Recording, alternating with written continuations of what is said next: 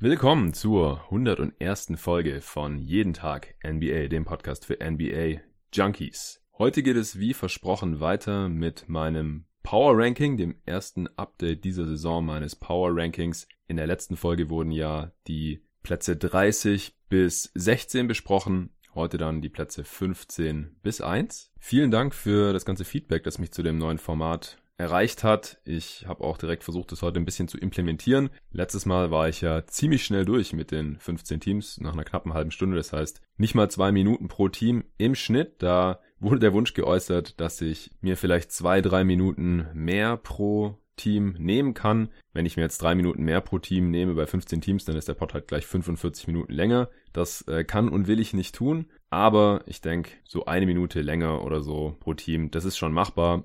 Deswegen habe ich mir heute bei jedem Team ein bisschen mehr rausgeschrieben. Hat natürlich dann auch länger gedauert, das Ganze vorzubereiten und zu recherchieren, denn was ich hier im Pod zu den Teams sage, soll ja auch Hand und Fuß haben. Wie ihr gemerkt habt, ist der Pod auch nicht gestern rausgekommen, also direkt am nächsten Tag, sondern jetzt erst zwei Tage später. Wie gesagt, ist gerade ein bisschen schwierig, alles das zu planen für mich und dann auch einzuhalten. Deswegen sage ich in Zukunft vielleicht lieber nicht mehr, dass der Pod wahrscheinlich am nächsten Tag kommt und wenn er dann nicht kommt, dann ist vielleicht der ein oder andere enttäuscht oder fragt sich, was da los ist. Wie gesagt, gerade einfach viel los bei mir. Das wird nicht für immer so bleiben. Aber gerade lassen es meine persönlichen Lebensumstände einfach nicht zu, dass ich hier jeden Tag und direkt immer morgens pünktlich und zuverlässig die Folgen raushaue. Wie gesagt, seht mir das ein bisschen nach. Wird die Woche auf jeden Fall noch einen dritten Pod geben. Wie gesagt, ich verspreche jetzt nicht, wann der genau rauskommt. Muss ich gerade immer irgendwo so ein bisschen dazwischen schieben. Ja, aber jetzt fangen wir gleich mit den Power Rankings an. Ich hatte die auch am Montag, als ich die untere Hälfte der Liga durchgerankt habe, habe ich auch die obere Hälfte direkt mit durchgerankt.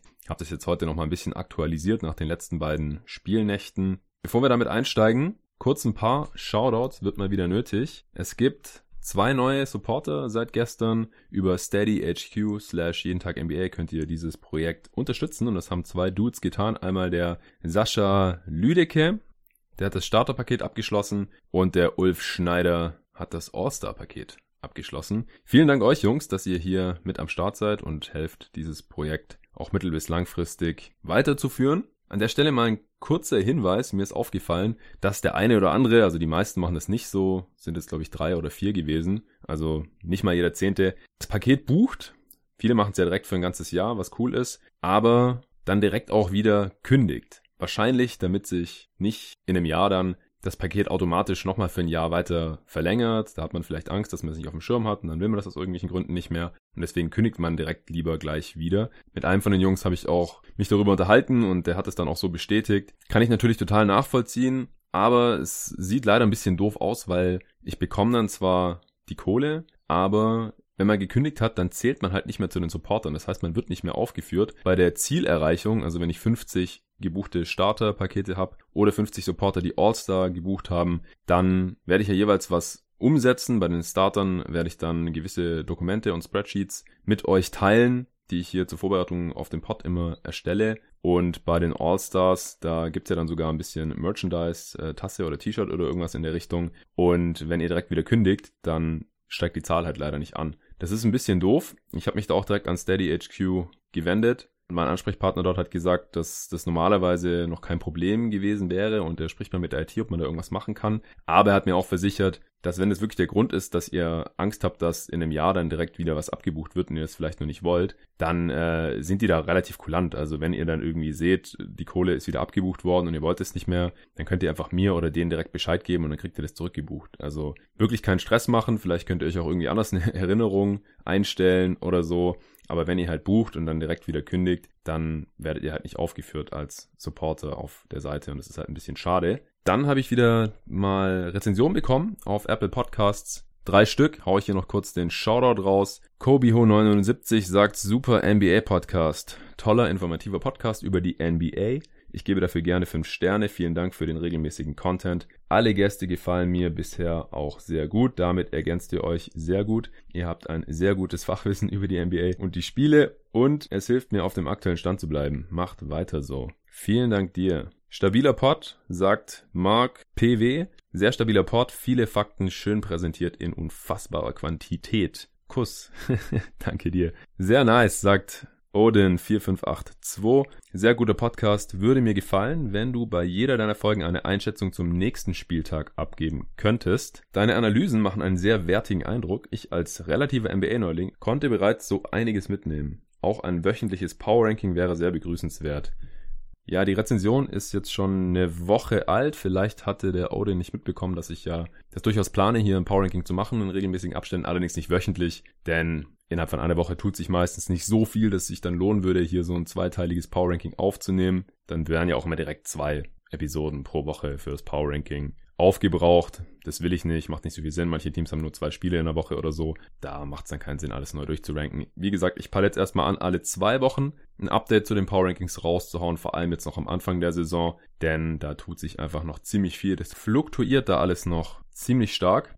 Ansonsten Einschätzung zum nächsten Spieltag. Hm, ich weiß nicht so genau, wie viel das bringen würde. Also ich könnte natürlich immer spontan was zu den Spielen des nächsten Tages sagen am Ende jeder Folge, aber das wäre dann halt schon ziemlich oberflächlich. Also was mir halt spontan dazu einfällt. Normalerweise schaue ich ja, wie gesagt, immer schon, dass das fundiert ist, was ich hier so von mir gebe im Pod und um dann wirklich eine wertige Einschätzung zu jedem Matchup ab abgeben zu können, müsste ich dann halt vorher schon mich ein bisschen genauer damit befassen. Also müsste in die Injury Reports reinschauen, welche Spieler fallen aus, welche könnten ausfallen, welche Teams sind back-to-back, -back, wie stark sind die Teams auswärts und zu Hause, wie schätze ich das Matchup der jeweiligen Teams ein, also wie kann das eine Team die Stärken oder Schwächen des anderen Teams ausnutzen oder kontern und selbst dann, also es ist halt Basketball und die NBA, da kann es dann im Endeffekt doch immer anders kommen, als man denkt bei irgendeinem random Regular Season Spiel. In den Playoffs ist es natürlich ein bisschen was anderes, wo man öfter hintereinander ran muss. Deswegen könnte ich vielleicht ab und zu mal machen. In jedem Podcast auf keinen Fall, ehrlich gesagt. Es tut mir leid, das sehe ich einfach nicht als so besonders sinnvoll an. Aber wie gesagt, Power Ranking gibt's auf jeden Fall, wenn auch nicht wöchentlich aus den genannten Gründen. So, also, das waren die Shoutouts. Schreibt mir gerne weiterhin Rezensionen auf Apple Podcasts. Leider gibt's aktuell nicht wirklich eine andere Plattform, wo die Rezensionen gesammelt werden können. Also wenn ihr kein Apple-Produkt habt, dann könnt ihr mir auch keine Rezension schreiben, die mir wirklich weiterhilft, glaube ich. Und wenn ihr mich und dieses Projekt jeden Tag NBA finanziell unterstützen wollt, dann wie gesagt gerne über steadyhq slash jeden Tag NBA. Also S-T-E-A-D-Y-H-Q.com slash jeden Tag NBA als ein Wort. So, jetzt kommen wir endlich zum Power Ranking. Wer den ersten Teil verpasst hat, einfach die letzte Folge checken. Da gibt's die Plätze 30 bis einschließlich 15 also ich habe da versehentlich 16 Teams besprochen, nicht 15, inklusive einer kurzen Einschätzung, warum ich das Team dort jeweils sehe und ob ich glaube, dass sie auf diesem Platz verbleiben werden. Und außerdem am Anfang des Podcasts habe ich auch relativ ausführlich erklärt, was dieses Ranking hier überhaupt aussagen soll und wie ich zu den Platzierungen komme. So, fangen wir an mit Platz 14. Da sind die Minnesota Timberwolves, sind eins der insgesamt fünf Teams, die relativ weit nach oben geklettert sind in diesem Ranking um ganze sieben Spots von 21 vor der Saison auf jetzt Platz 14. Die Performance hat natürlich leider ein bisschen gelitten unter der Sperre von Carl Anthony Towns. Sie waren ja mit drei Siegen bei null Niederlagen nach Philly gefahren. Das Spiel haben sie dann verloren, waren zwar schon weit hinten, als Towns rausgeschmissen wurde, weil er sich mit Embiid da geprügelt hat oder ja, es war eher eigentlich so eine Rangelei. Das Spiel haben sie dann verloren und dann in den zwei Spielen, in denen Towns gesperrt war, haben sie eins gewonnen und eins verloren. Daher das Netrating aktuell mit minus 1,8 nicht mehr ganz so toll. Das sah schon viel besser aus. Sollte jetzt dann aber auch wieder hochgehen. Also Stand heute sind sie auf Kurs zu 36 Siegen. Also ziemlich genau da, wo ich sie vor der Saison eigentlich gesehen habe. Aber ich glaube einfach, dass sie mit Towns wieder besser sein werden. Also jetzt letzte Nacht hat man im ersten Spiel mit Towns direkt gegen Memphis verloren. Das sieht natürlich nicht so toll aus. Allerdings musste man in dem Spiel auf beide Point Guards verzichten. Jeff Teague ist krank. Und Shabazz Napier hat was mit dem Hamstring, also mit dem Oberschenkel. Und so ganz ohne Point Guard wird's dann halt auch schwierig. Ich hatte das ja auch schon, als ich eben über dieses Spiel gegen die Sixers gesprochen habe, festgestellt, dass die Wolves teilweise Probleme haben, den Ball überhaupt zu Towns zu geben oder ihm mit ihm ein Pick and Roll zu laufen. In dem Spiel, ich habe es nicht gesehen, aber ich habe im Boxscore gesehen, dass Gerald Culver dann der Rookie gestartet ist, anstatt Teague bzw. Napier. Und das ist dann natürlich schon relativ übel, wenn da so gar kein Playmaker mehr am Start ist. Denn Wiggins ist das natürlich nicht, Josh Okogie auch nicht. Und dann kann Towns da alleine auch nichts machen. Normalerweise haben die Wolves mit Carl Anthony Towns auf dem Feld eine Offense, die auf Liga-Spitzenniveau ist. Und wenn er unten ist, haben sie eine, die zu den schlechtesten der Liga gehören würde, beziehungsweise sie mussten ja dann auch ohne ihn auskommen in diesen beiden Spielen eben. Deswegen er ist immens wichtig für die Wolves und wie gesagt, deswegen denke ich eben auch, dass wenn er jetzt wieder dabei ist, man hier auf diesem 14. Platz schon richtig steht. Ansonsten hatte man halt relativ hoch gegen Philly und auch Milwaukee verloren. Sonst hat man bis zu diesem Spiel letzte Nacht gegen Memphis eben alle Siege geholt, die man so holen muss, wenn man im Westen um die Playoffs mitspielen will. Man hatte bisher nur zwei Heimspiele von den ersten sieben Spielen, steht trotzdem bei vier und drei da und eben auch mit dieser Sperre von Towns. Von daher sollte es jetzt auch wieder besser werden. Auf Platz 13 habe ich die Phoenix Suns. Sie sind damit das Team, das die meisten Plätze gut gemacht hat im Vergleich zu vor der Saison. Sie sind von Platz 25 auf 13 geklettert, also um 12 Spots. Das ist mit Abstand am meisten. Die zweitmeisten Spots haben die Wolves gut gemacht, über die ich ja gerade gesprochen habe. Und dann gibt's noch drei andere Teams, die so vier, fünf Plätze nach oben geklettert sind. Ja, Phoenix stand heute noch das beste Net-Rating der gesamten Liga, also die größte Differenz, die größte positive Differenz zwischen Offensive und Defensive Rating, damit auch aktuell auf Kurs zu 65 Siegen. Nein, ich glaube nicht, dass sie 65 Siege holen werden. Ich glaube auch nicht, dass sie 50 Siege holen werden. Aber ich glaube einfach nicht, dass sie noch irgendwas da unten im Tabellenkeller verloren haben oder auch im Power Ranking irgendwie da unten um Platz 25 was verloren haben. Dafür sah es hier die ersten sieben Spiele einfach viel zu gut aus. Man steht bei 5 und 2. Die beiden Niederlagen waren mit insgesamt zwei Punkten, also jeweils mit einem Punkt in Denver nach Overtime verloren und dann noch gegen die Utah Jazz. Beide Spiele hätte man im Prinzip genauso gut gewinnen können. Baines spielt aktuell als Starting Center einfach extrem gut. Gemäß Advanced Stats wie Box Plus Minus zum Beispiel auf MVP-Niveau quasi. Aber wenn man mal ehrlich ist, werden weder er noch, wenn Aiden dann zurückkommt, auf diesem Niveau die gesamte Saison spielen können. Ich denke auch, dass die Defense noch ein bisschen regressieren wird, aber mit einer Bottom 5 Defense oder so, wie es der eine oder andere vor der Saison noch gedacht hat, wird dieses Team unter Monty Williams garantiert nichts mehr zu tun haben. Also das glaube ich wirklich nicht. Der hat das Team da wirklich extrem gut eingestellt. Da werden nur sehr wenige Rotationen verpasst. Die Kommunikation scheint sehr, sehr gut oder jeder scheint immer zu wissen, was der andere macht, wenn geswitcht wird, wann nicht geswitcht wird, wann geholfen wird, wann nicht, von wem weggeholfen wird und so weiter. Also das fällt einfach direkt auf. Das ist man als Suns-Fan, wie ich einer bin, einfach auch überhaupt nicht mehr gewohnt, dass das alles so gut zusammenläuft. Klar, die Gegner treffen gerade ihre Dreier nicht so besonders gut, aber die Suns geben auch nur sehr wenige Dreier ab, hasseln viel, contesten die Würfe immer noch irgendwie. Also die Defense halte ich eben schon, wenn jetzt auch vielleicht nicht auf Top 5 Niveau, wo man aktuell steht, so zu allermindest mal überdurchschnittlich und die Offense sieht eben auch sehr, sehr gut aus. Devin Booker hat sehr viel einfacher in einem Team, wo es auch ein bisschen Spacing gibt und wo es noch einen anderen kompetenten Playmaker gibt mit Ricky Rubio. Aiton wird noch 19 Spiele fehlen jetzt. Er macht das Team unterm Strich trotzdem besser, wenn er wieder zurückkommt, auch wenn es jetzt ohne ihn schon sehr gut gelaufen ist. Da bin ich mir auch ziemlich sicher, wird dann einfach nur spannend, wie und wie viel Baines dann noch spielen wird. Aber wie gesagt, ich glaube einfach nicht, dass Baines mit 33 diese Fabelwerte halten kann. Also davor war sein Karrierebestwert bei Punkten pro Spiel zum Beispiel irgendwie um die 6. Jetzt macht er gerade 15 Punkte pro Spiel bei einem Offensive Rating von knapp 140, auch weil er ungefähr die Hälfte seiner Dreier trifft. Er hatte, bevor er nach Phoenix gekommen ist, in seiner Karriere 25 Dreier getroffen, die meisten davon in der letzten Saison. In dieser Saison hat er jetzt schon 15 getroffen. Also das kann und wird einfach nicht ganz so gut weitergehen. Das glaube ich wirklich nicht. Und dann muss man mal schauen, ob man vielleicht ein bisschen Twin Tower mäßig unterwegs ist mit beiden am Offenfeld oder ob Aiton dann wieder in die Starting-Rolle kommt direkt und Baines dann der Backup wird mit nur so 15 Minuten pro Spiel oder so. Muss man mal sehen, aber ist auch noch eine Weile hin. Das kann man vielleicht noch an anderer Stelle dann mal diskutieren. Ansonsten ist man relativ gesund gerade. Rubio hat in dem Back-to-Back-Sieg gegen die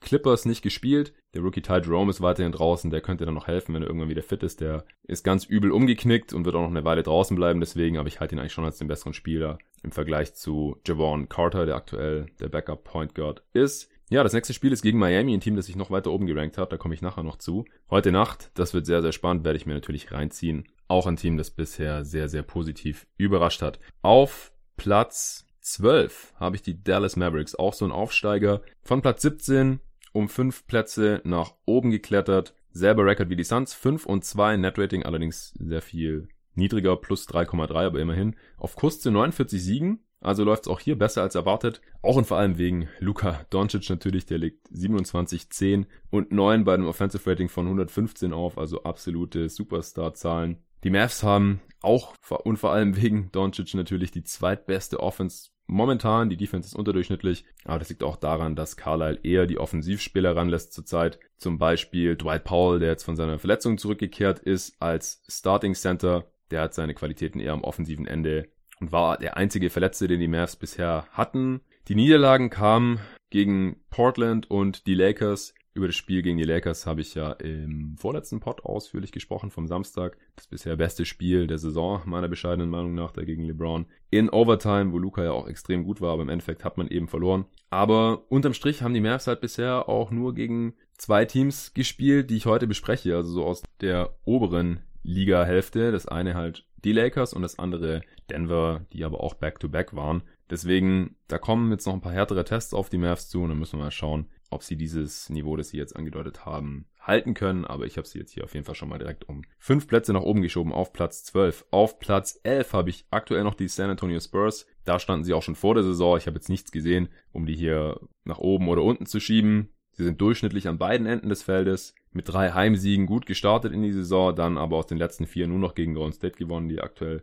wirklich kein Gegner sind. Aber ich würde jetzt trotzdem nicht in Panik verfallen. Coach Pop probiert am Anfang der Saison erfahrungsgemäß einfach viel durch mit seiner Rotation. Wie erwartet ist die Offense schlechter geworden mit noch weniger Shooting und Spacing im Kader und die Defense besser, auch mit DeJounte Murray, der zurück ist und ganz gut aussieht aber auch Back-to-Backs noch aussetzt. Ansonsten haben die Spurs aktuell keine Verletzungsprobleme. Net-Rating von plus 1,4 wäre jetzt auf Kurs zu 45 Siegen aktuell, 4 Siege, 2 Niederlagen. Also ich habe den Spurs jetzt mal noch den Benefit of the Doubt gegeben, wie ich es mir angewöhnt habe über die Jahre, einfach weil Teams, die von Pop gecoacht sind, immer einen gewissen Floor haben. Aber wenn sie jetzt noch ein bisschen zulegen in den nächsten Wochen, dann könnten sie schon von den Mavs und vielleicht auch den Suns überholt werden. Houston habe ich auch noch einen Platz höher, sind aber um drei Spots gefallen. Also von Platz 7 vor der Saison auf Platz 10 jetzt, haben aktuell negatives Net-Rating, das einzige Team außer den Wolves,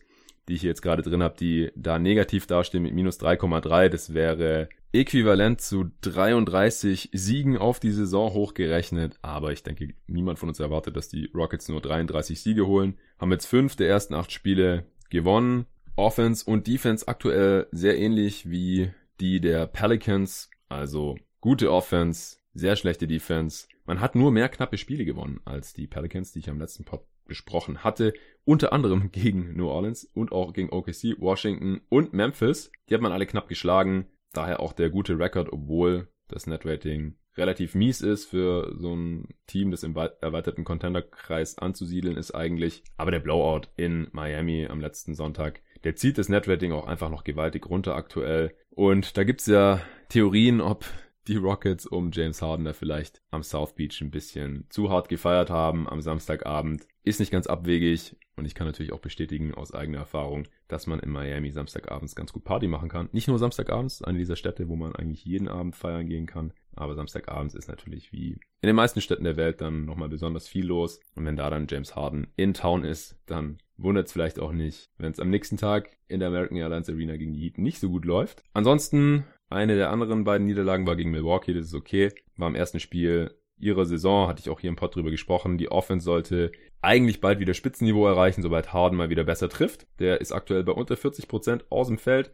27% Dreier ungefähr und macht trotzdem noch mehr Punkte pro Spiel, auch jetzt neben Westbrook, als in der letzten Saison. Also 36 36,5, nachdem er letzte Saison ja 36,1 Punkte pro Spiel aufgelegt hat, damit natürlich Topscorer war, jetzt aktuell auch wieder Topscorer. Auch die Usage Rate, also die Anzahl der Ballbesitze, die er selber persönlich abschließt, auch nochmal angestiegen, trotz Westbrook neben ihm 40,7, letztes Jahr noch nur 40,5 und im Jahr davor 36,1, was jeweils auch die Liga angeführt hat. Also geht immer weiter nach oben hier bei ihm diese Werte und er ist trotz dieser schlechten Quoten aus dem Feld auch gar nicht mal so viel ineffizienter als die letzten Jahre. Immer noch ein Offensive Rating von 114. Deswegen, wenn er mal wieder anfängt, seine Dreier zu treffen, dann sollte sowohl er individuell als auch die Rockets als Team offensiv direkt wieder absolut elitär sein. Aktuell die Rockets nur auf Platz 7. Das heißt, obwohl bei ihm und auch bei Westbrook, zu dem ich gleich noch komme,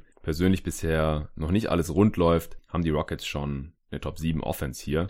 Ja, wieso ist Westbrook überhaupt noch so effizient, obwohl er unter 40% aus dem Feld schießt? Tja, es liegt einfach daran, dass er über 90% seiner unendlich vielen Freiwürfe trifft und halt trotzdem unendlich viele Dreier nimmt, obwohl er nur 27% trifft. Und 27% Dreier ist halt immer noch besser, als wenn man wenig Dreier nimmt und unter 40% aus dem Feld schießt. Ansonsten Westbrook bisher auch so ein zweischneidiges Schwert, kommt mit dem Spacing in Houston natürlich besser zum Korb und schließt dort auch sehr gut ab mit über 70% am Ring. Das ist nicht unbedingt eine Überraschung, aber er trifft nur noch 25% seiner Dreier. Also ist da nochmal weiter abgerutscht und nur noch 63% seiner Freiwürfe. Weiß ich gerade gar nicht, was mir da mehr Sorgen machen soll. Also ist beides natürlich nicht toll. Hat Back-to-Back -back dann am Montag ausgesetzt. Außerdem ist Green out for season, was natürlich die Flügelrotation dann nochmal weiter ausgedünnt hat. Eric Gordon jetzt auch noch mit Hamstring-Problemen. Das kann sich manchmal hinziehen, auch wenn es bei ihm jetzt keine chronische Geschichte ist, fällt er da jetzt erstmal aus, hat letzte Nacht auch in Memphis dann gefehlt.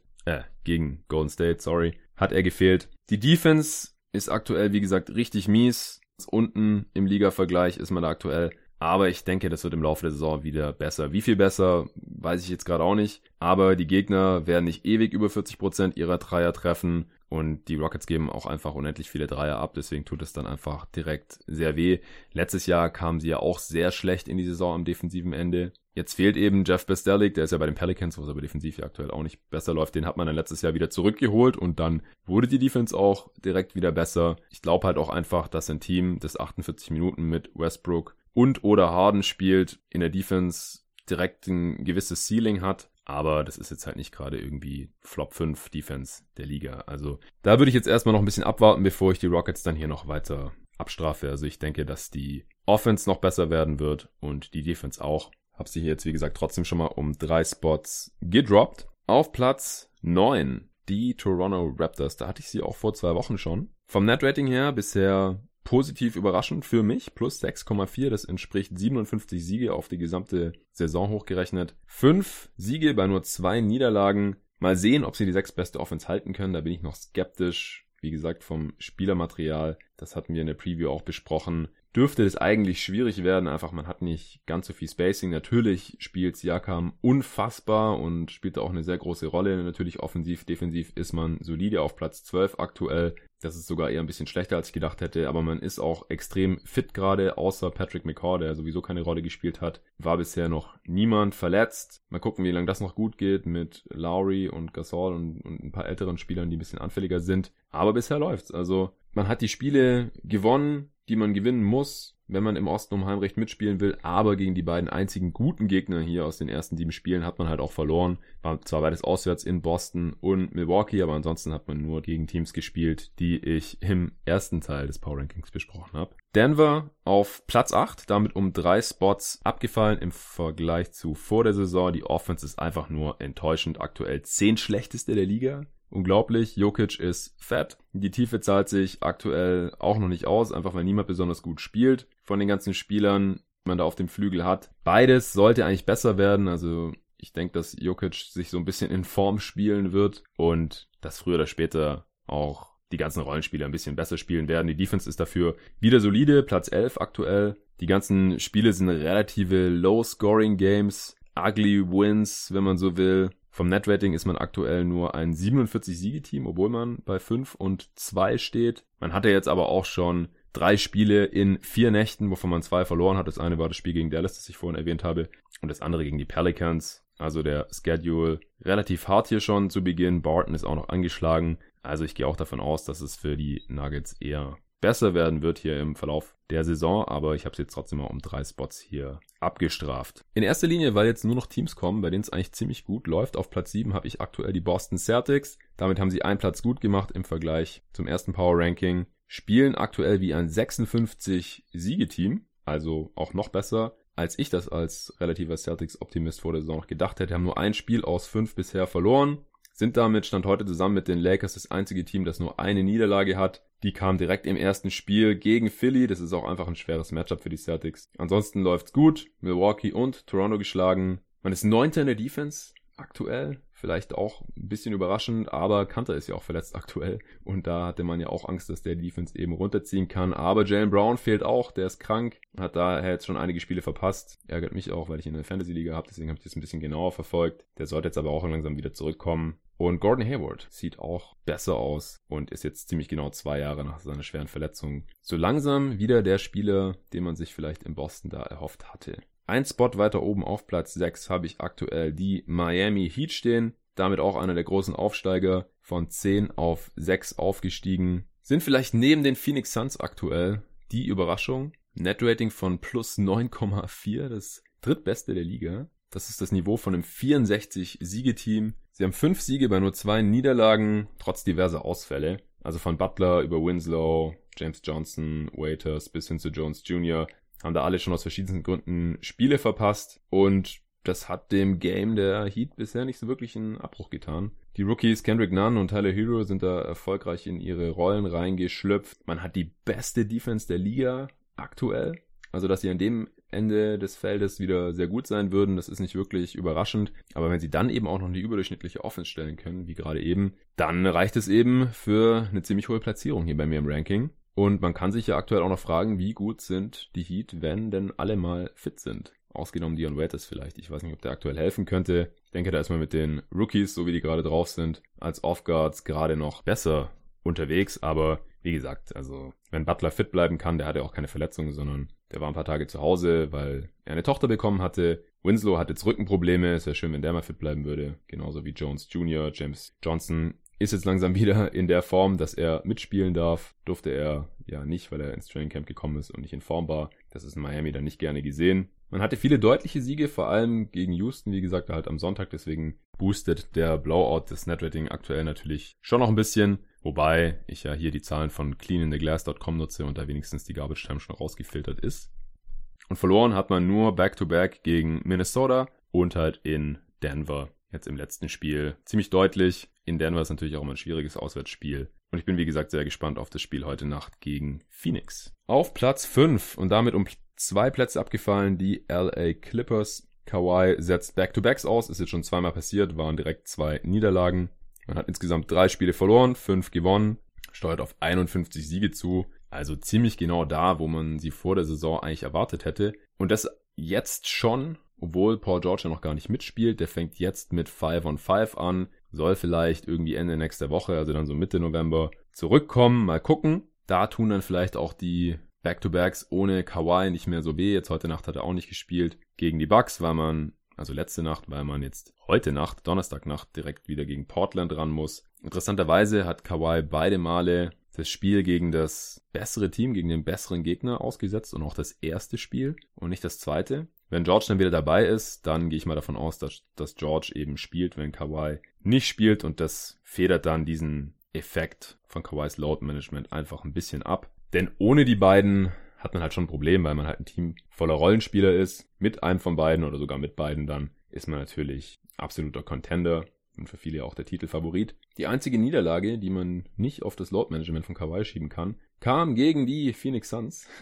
man hat eine Top Offense, die Defense enttäuscht bisher noch, aber auch hier könnte die mit Paul George dann noch besser werden. Die ist aktuell noch unterdurchschnittlich. Direkt darüber habe ich die Philadelphia 76ers auf Platz 4. Da standen sie auch schon vor der Saison. Für mich bestätigen sie bisher, was ich so erwartet hatte. Das heißt, auf Kurs zu 53 Siegen, 5 Siege, 2 Niederlagen. Man hat ja die ersten 5 gewonnen und jetzt eben die letzten beiden verloren, auch heute Nacht in Utah dann die zweite Niederlage. Im Beat war ja auch zwei Spiele gesperrt, genauso wie Towns. Während der Sperre hat man knapp in Portland gewonnen, dann in Phoenix die erste Niederlage eingesammelt. Die Offense läuft circa gleich gut oder eben schlecht mit Embiid oder ohne ihn, aber die Defense ist mit Embiid halt um 17 Punkte besser.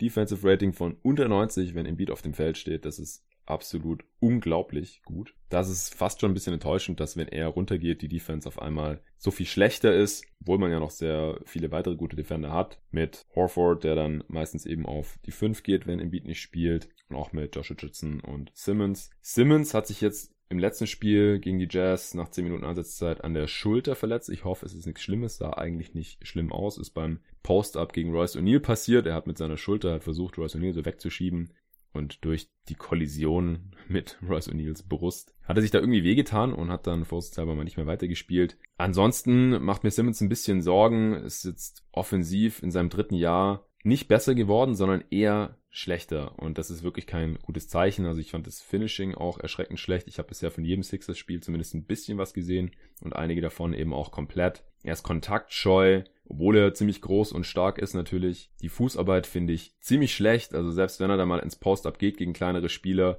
dann schleudert er den Ball immer eher irgendwie Richtung Ring, anstatt da mal einen richtigen, soliden Move zu machen. Also von seinen Bewegungen, da bin ich einfach überhaupt nicht überzeugt. Und dazu kommt ja noch das leidige Problem, dass er einfach keinen Wurf hat. Und die Freiwurfquote ist auch noch schlechter geworden. Also da bin ich wirklich mal gespannt, wie sich Simmons hier noch weiterentwickeln kann. Aber bisher macht es nicht besonders viel Mut. Trotzdem die Sixers hier nach wie vor auf Platz 4 in meinem Power Ranking. Darüber auf Platz 3 habe ich die Utah Jazz. Sind damit um einen Platz abgefallen. Hatte ich vor der Saison noch auf Platz 2. Die Defense ist wie erwartet stark, Platz 4 aktuell im Defensive Rating, aber die Offense ist sehr enttäuschend. Und die Moves der Offseason waren ja eigentlich mit dem Hintergedanken, dass man sich offensiv verbessern will, getätigt worden. Dass man jetzt trotzdem nur auf Platz 24 ist, stand heute im Offensivrating, liegt in erster Linie daran, dass Mike Conley unsagbar mies ist. Ein True Shooting von 45%, Offensive Rating von 85. 85, Gott. Und Gobert ist kaum eingebunden. Der macht bisher nur so 10 Punkte pro Spiel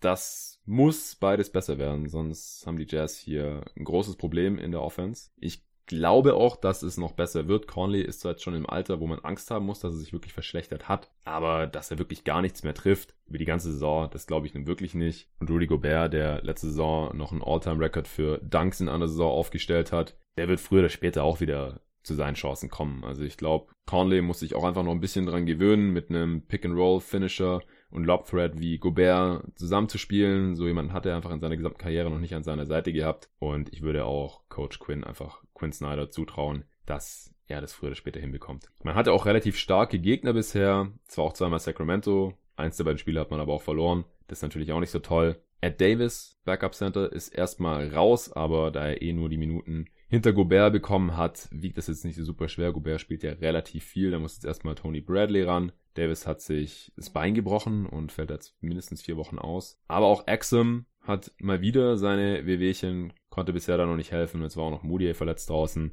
Und das tut halt bei einer Bank, die so dünn ist wie die der Jazz, das hatten wir auch in der Preview besprochen, dann halt direkt doppelt weh, wenn da dann auch noch drei Spieler, die eigentlich in der Rotation wären, wahrscheinlich draußen sind für einen längeren Zeitraum. Von daher Utah jetzt erstmal ein Spot runter, aber ich denke, wie gesagt, die Offense kommt noch, die Defense dürfte ähnlich stark bleiben und deswegen hier bei mir immerhin noch auf Platz drei. Auf Platz zwei der fünfte Aufsteiger heute, die LA Lakers um vier Spots nach oben von sechs steuern aktuell auf 61 Siege zu, haben erst ein Spiel verloren, wie gesagt, sechs gewonnen. Nachdem sie im Opener ja gegen die Clippers verloren hatten, hatte ich hier auch im Podcast analysiert. Stehen hier jetzt trotz der ein oder anderen Verletzung noch. Kuzma kam ja erst neulich zurück und ist noch nicht wirklich in Form. Wäre aber wichtig, so als dritter Scorer oder Spieler, der auch mal von der Bank für ein paar Punkte sorgen kann. Vor allem, weil die Offense bisher halt noch ein bisschen hinterherhängt. Die Defense ist super. Avery Bradley war jetzt verletzt draußen. Rondo fehlt natürlich. Das könnte so ein Blessing in Disguise sein,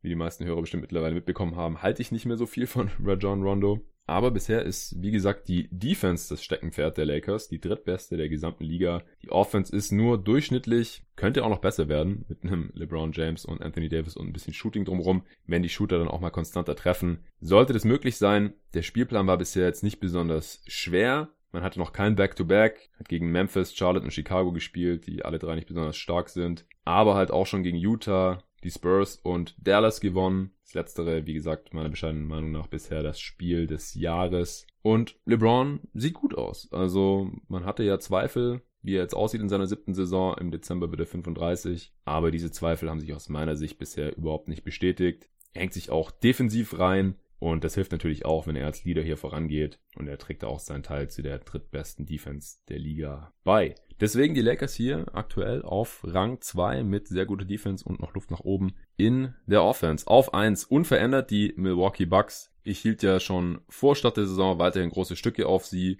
was die Regular Season angeht. Aktuell sind sie auf Kurs zu 64 Siegen, was natürlich nochmal ein ganzes Stück besser wäre als in der letzten Saison, wo sie 60 geholt haben. Jetzt haben sie Stand heute sechs Siege bei nur zwei Niederlagen. Man hatte mit Cleveland auch nur einen schlechten Gegner bisher und mehr Spiele auswärts als zu Hause. Ich sehe einfach keinen Grund, sie nicht weiterhin in 1 zu sehen. Die Defense ist zwar aktuell nur die zehntbeste, man hat aber auch die beste Offense der Liga mit Janis, der der absolute Terror in der Zone ist, sich auch im Passing aus meiner Sicht noch mal ein Stückchen weiterentwickelt hat und den ganzen Shooting außenrum, da haben die meisten Teams in der Regular Season einfach überhaupt nichts entgegenzusetzen.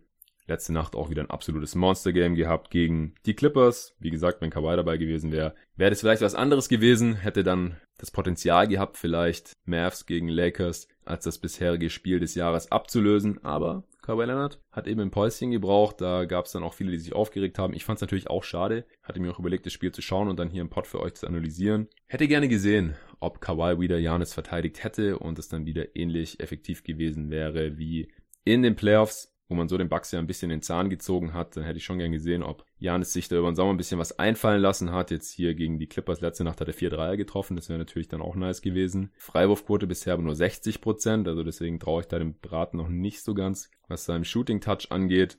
Aber ich denke, man sollte hier nicht Kawhi den Vorwurf machen, denn der macht nur das, was am besten ist wahrscheinlich, wenn man die Championship im Endeffekt gewinnen will und einfach, weil er eine lange Liste an Verletzungen hat, die nicht besser werden, wenn man an aufeinanderfolgenden Tagen NBA Basketball spielt. Wenn es der Liga wichtig ist, dass Kawhi bei National TV Games immer am Start ist, dann sollten sie die vielleicht einfach nicht back-to-back -back hintereinander ansetzen. Oder gleich die Anzahl der Regular Season Spiele reduzieren. Aber das ist wieder ein ganz anderes Thema. Da könnte man eventuell mal einen eigenen Pod zu aufnehmen, was das für Folgen nach sich ziehen würde und wieso die Liga das nicht machen möchte. Das war wieder relativ schnell durch. Gebt mir gerne wieder Feedback, ob ich noch irgendwas an diesem Power Ranking Format verbessern kann. Dann setze ich das gerne beim nächsten Mal in zwei Wochen um. Ansonsten würde ich gerne demnächst mal wieder ein paar eurer Fragen beantworten. Ich habe zwar noch welche im Petto, die ich nach wie vor beantworten kann und möchte. Aber wenn ihr weitere habt, jetzt wo die Säue auch schon seit zwei Wochen am Laufen ist, dann schickt mir die gerne rein. Entweder via jeden Tag NBA at gmail.com oder über Facebook oder Instagram Direktnachrichten oder auf Twitter, da werde ich jetzt direkt gleich so einen Post erstellen, könnt ihr die da direkt in die Kommentare reinhauen. Und dann werde ich mir das alles anschauen und dieses Mal auch zeitnah beantworten. Ich sage jetzt nicht in der nächsten Folge oder morgen oder so, aber auf jeden Fall zeitnah. Das ist versprochen. Vielen Dank dafür und bis zum nächsten Mal.